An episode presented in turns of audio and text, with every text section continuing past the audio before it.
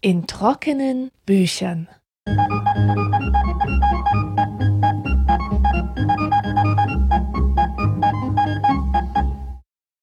Willkommen zur fünften Ausgabe in trockenen Büchern.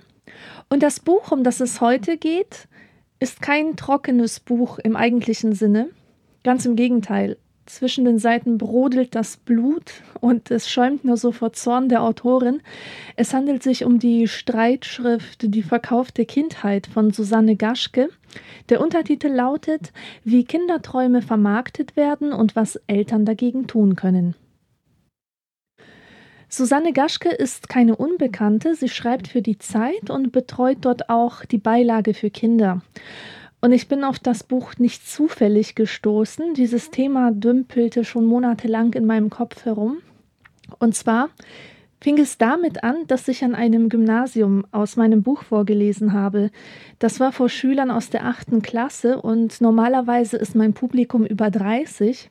Das war also eine ganz neue Situation. Und ich habe denen ein Kapitel über meine Kindheit im sozialistischen Polen vorgelesen.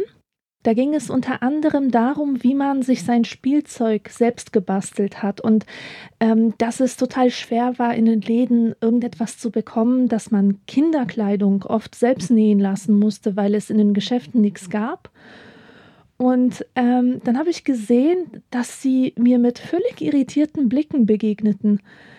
Und da hatte ich eine Erkenntnis, eine wahre Erleuchtung, und zwar, dass die ja nichts anderes kannten als den Kapitalismus, weil sie da hineingeboren wurden in diese Welt, wo man einfach in den Supermarkt äh, geht, wenn man was braucht. Und das ist bei Menschen in meinem Alter anders. Wenn ihr so alt seid wie ich und in der Bundesrepublik aufgewachsen seid, wisst ihr dennoch, was es mit der DDR auf sich hatte, oder ihr kennt es wenigstens aus Familienerzählungen. Warum ich das erzähle? Man stellt sich den sozialistischen Osten ja oft ganz schrecklich vor, so grau und trostlos und Beton und alles ist eine einzige Mangelerfahrung. Aber wenn man die Leute fragt, die dort in den 80ern aufgewachsen sind, wird man eher mit sehr idyllischen Beschreibungen konfrontiert. Immer wieder wird die Fantasie betont und, und wie viel man machen konnte aus ganz, ganz wenig. Und diese Sentimentalität, die teile ich voll und ganz. Was macht man denn zum Beispiel, wenn im Garten keine Plastikrutsche steht und kein Spielzeughaus und, und kein Miniaturauto? Man schaut sich dann die Pflanzen viel genauer an. Man entdeckt, dass man aus den Blüten von Lupinen solche kleinen Schwäne falten kann oder dass es Pilze gibt, die qualmen, wenn man drauftritt, oder man entdeckt einen Igel unterm Blätterhaufen. Und ich kann mir vorstellen, dass das für verwöhnte Kinder langweilig klingt, so nach Biounterricht und, und sich den Aufbau von Sachen reinziehen müssen, aber eigentlich war es genau das Gegenteil. Man hat sich in so einer Umgebung total viel zusammenfantasiert. Mein Bruder ist in einen deutschen Kindergarten gegangen und dort habe ich gesehen, dass man den Kindern einfach eine Stanze in die Hand gedrückt hat und dann durften sie vorgezeichnete Formen ausstanzen und aus dem Blatt dann so herauslösen. Ähm, und ich war noch im polnischen Kindergarten und da haben wir schon ziemlich komplexe Origami-Figuren gefaltet und mit einer Nagelschere auch so ganz feine Muster ausgeschnitten. Und dass man den Kindern so etwas überhaupt zugetraut hat, das lag daran, dass sie es tatsächlich konnten. Und warum? Weil sie von frühester Kindheit an ihr Spielzeug selbst gebastelt haben. Puppenhäuser zum Beispiel. Da nahm man eine Schuhschachtel und beklebte sie mit Tapetenresten und schnitt dann die Türen und Fenster rein.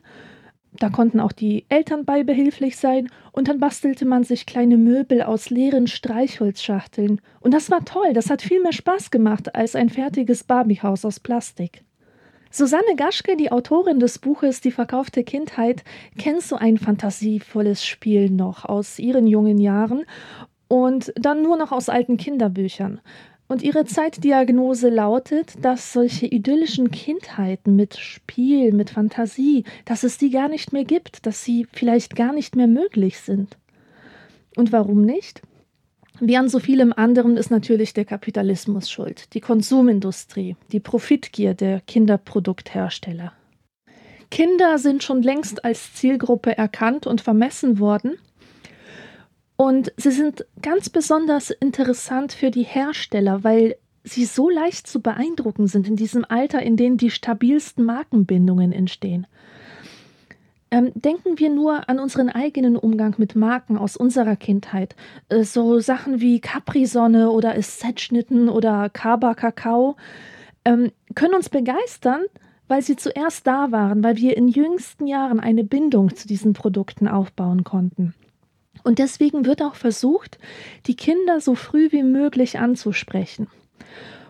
Und dass das ganz gut gelingt, sieht man an den Ergebnissen einer Studie, die ergab, dass Kinder schon mit 18 Monaten Marken erkennen können. Und apropos Kinder. In der Marktforschung spricht man schon lange nicht mehr von Kindern, sondern nur von Kids und Tweens. Das sind die ähm, im vorpubertären Alter, 9 bis 14 ungefähr. Und dadurch eliminiert man diese gedankliche Verbindung von Kindern mit, mit Schutzbedürftigkeit, mit dem Hilflosen, dem Entwicklungsbedürftigen, mit diesen kleinen Menschen, die erst lernen müssen, kluge Entscheidungen zu treffen. Und Kids und Tweens sind all das eben nicht, sondern sie sind nur noch eine Zielgruppe, deren Schwäche man angreift und ausnutzt, um es drastisch zu sagen. Und nach außen hin stellt man die Kinder oder die Kids als kompetenteste, schnellste und fortschrittlichste Generation aller Zeiten dar. Das ist ein O-Ton. Äh, womit den Eltern wiederum suggeriert wird, dass die Kinder ihnen womöglich weit voraus sind und sie selbst nicht viel mitzureden haben. Und das ist ein Aspekt, der Eltern entmachtet. Ein weiteres trauriges Phänomen ist, dass die Erziehungsideale von heute, die so unglaublich gut gemeint sind, perfekt zu den Wünschen der Konsumindustrie passen. Viele Eltern pflegen heutzutage ja einen konsensualen Erziehungsstil. Das bedeutet, dass das Kind mitbestimmen darf, was gekauft wird, wohin man in Urlaub fährt, was es anziehen will und so weiter. Und durch die Werbung haben Kinder schon sehr früh eine Meinung über Automarken und Shampoo und Brotaufstrich. Zudem kann die Werbeindustrie davon profitieren, dass viele Eltern sich mit Schuldgefühlen herumplagen.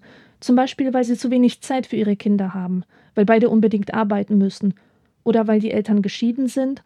Und diese Schuldgefühle können gemindert werden, indem man dem Kind eben viel Spielzeug kauft und es entsprechend verwöhnt, wo es an Zeit und Zuwendung fehlt.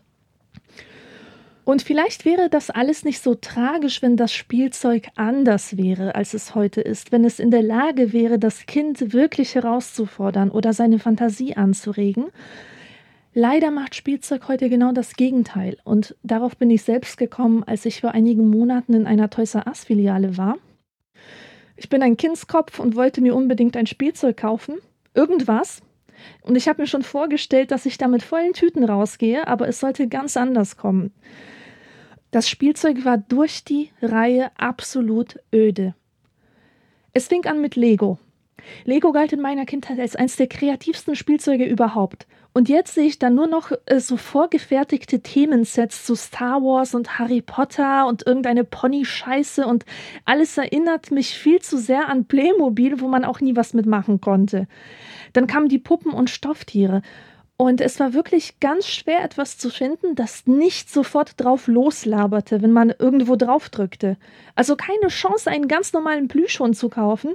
Der musste gleich seine Abfolge von, von äh, Kleff- und Wauzlauten abplärren und, und dazu mit den Pfoten tänzeln. Und das Schlimmste kam zum Schluss, nämlich das Babyspielzeug. Da hat wirklich alles geplärt und geblinkt und überall war Technik drin, aber, aber diese sinnlose Technik, wo sich mir einfach nicht erschlossen hat, wo der Lerneffekt liegen soll, falls überhaupt einer vorgesehen war. Eine E-Gitarre ohne Saiten, aber mit fünf Knöpfen und jeder dudelt eine andere Melodie, das ist langweilig. Und ich habe mir schließlich einen Handventilator von Hello Kitty gekauft an der Kasse aus Frust, weil ich nichts gefunden habe, außer vielleicht der Erkenntnis, dass ich meine eigenen Kinder am liebsten in einem armen Land großziehen würde, wo das Spielzeug nicht so unheimlich deprimierend ist. Übrigens, Michael Ende hat in Momo ein schreckliches Szenario vorausgesagt. Es gibt da eine Szene, in der Momo von einem der grauen Herren eine Puppe angedreht bekommt. Bibi Girl. Und diese Puppe kann nur drei Sätze sagen. Momo versucht, ihr verschiedene schöne Dinge anzubieten, aber die Puppe reagiert nicht drauf, geht auf das Spiel überhaupt nicht ein. Hier ein Zitat aus dem Text. Momo versuchte es mit einem anderen Spiel. Und als auch das misslang, noch mit einem anderen und noch einem und noch einem. Aber es wurde einfach nichts draus. Ja, wenn die Puppe gar nichts gesagt hätte, dann hätte Momo an ihrer Stelle antworten können und es hätten sich die schönste Unterhaltung ergeben. Aber so verhinderte Bibi Girl gerade dadurch, dass sie redete, jedes Gespräch. Nach einer Weile überkam Momo ein Gefühl, das sie noch nie zuvor empfunden hatte. Und weil es ihr ganz neu war, dauerte es eine Weile, bis sie begriff, dass es die Langeweile war. Aber der graue Herr weiß Rat dagegen, und zwar mit immer neuen Sachen für Bibi Girl. Er sagt, wenn dir langweilig ist, kannst du der Puppe immer wieder neue Sachen kaufen. Nachthemden, Skianzüge, Parfümfläschchen, kleine Golfschläger und so weiter und so fort.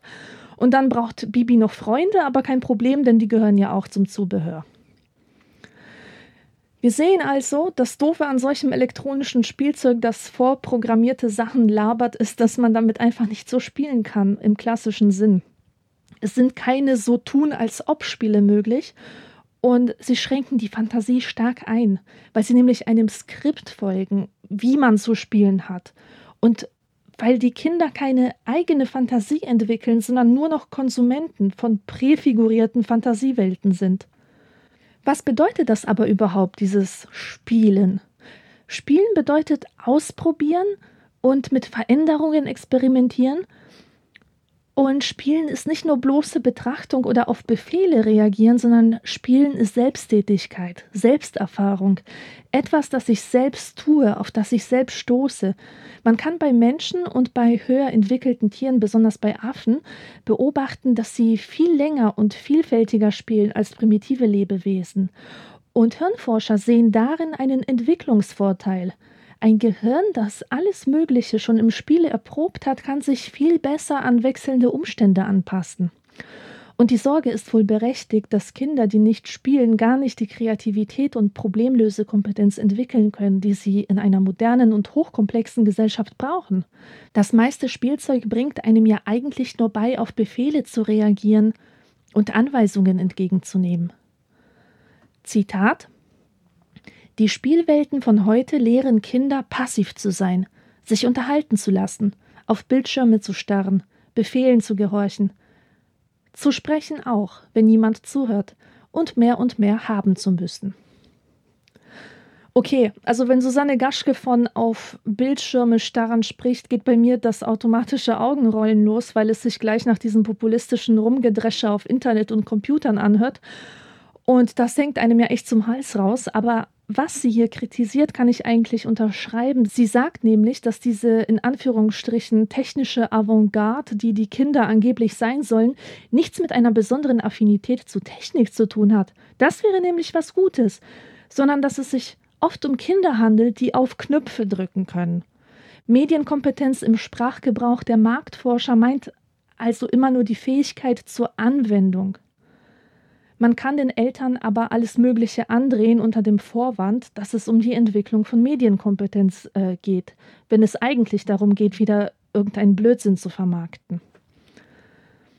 Zitat es kann nicht das Lernziel von Computerunterricht sein, die Google-Suchmaschine zu bedienen oder eine Website zu gestalten. Vielmehr müsste es darum gehen, zu erfahren, wie man programmiert, um eine Website gestaltbar zu machen und wie es der Google-Algorithmus anstellt, genau die für mich persönlich interessanten Antworten auf eine Suchanfrage zu geben. Nun aber zu der großen Frage, was können wir gegen all das tun? Susanne Gaschke plädiert für das Lesen, weil Kinder, die lesen, für die Konsumindustrie unbrauchbar sind. Warum? Weil Lesen dabei hilft, eine eigene Meinung zu entwickeln, weil Lesen Empathie ausbildet, vor allem Eltern sollten ein Lesevorbild sein. Es ist ja heute so, dass viel mehr Mädchen lesen als Jungs, dass Lesen für Jungs etwas Uncooles ist.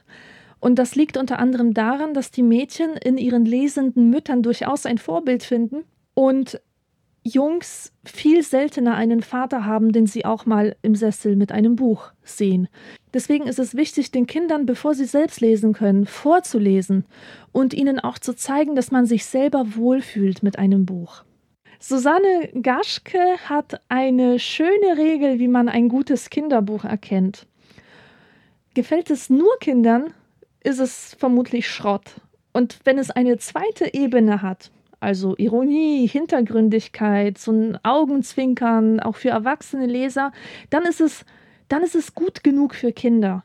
Denn dann bietet es ihnen auch dieses winzige Moment der Überforderung, das Lesen von bloßer Beschäftigung zu einem geistigen Erlebnis macht. Auch ein bewusster Umgang mit dem Fernseher ist wichtig und der kann so aussehen. Der Fernseher wird nicht automatisch eingeschaltet, wenn man von der Arbeit nach Hause kommt, sondern man sucht sich gezielt eine Sendung aus und schaut sie dann. Man sollte auch die Möglichkeiten nutzen, Sendungen aufzunehmen oder DVDs zu schauen, denn wer sich vom laufenden Programm befreit, der befreit sich auch von Werbung. Bezogen auf Spielzeug ist weniger einfach mehr. Warum soll ein Mädchen zehn Barbies haben und nicht zwei bis drei, an die das Herz wachsen kann? Also bewusst das Spielzeug reduzieren. Und wir kennen wohl alle diese Quälgeister, die sich im Supermarkt auf den Boden werfen und heulen und schreien, äh, weil sie etwas nicht bekommen. Auch dagegen kann man etwas tun, nämlich vor dem gemeinsamen Supermarktbesuch ähm, darf sich das Kind ein paar Sachen aussuchen, die es kaufen darf. So hat es nämlich das Gefühl, dass es beteiligt ist und akzeptiert dann eher, dass es etwas nicht bekommt und dass es nichts zu quengeln hat. Konsumkritik gehört ja nicht zu den coolsten Themen. Viele Menschen rümpfen die Nase, äh, halten es für bildungsbürgerliche Überheblichkeit, aber es ist ein wichtiges Thema, genauso wichtig wie der Umweltschutz. Und der Umweltschutz war vor 30 Jahren auch absolut uncool. Die wenigsten Menschen haben sich damals darauf wirklich einlassen können. Aber dadurch, dass es ständig in den Medien erwähnt wurde, hat es sich doch durchgesetzt. Und es wäre zu wünschen, dass es mit diesem Thema Kinder und Konsum ähnlich verläuft. In diesem Sinne, habt Mut, diese Erkenntnisse zu verbreiten, auch wenn ihr euch dabei spießig vorkommt. Die Kindheit ist eine sehr wichtige Zeit, in der über die Zukunft der Kinder entschieden wird. Und es lohnt sich wirklich, darüber nachzudenken. Das Buch heißt Die verkaufte Kindheit, wie Kinderwünsche vermarktet werden und was Eltern dagegen tun können. Und erschienen ist es im Pantheon Verlag.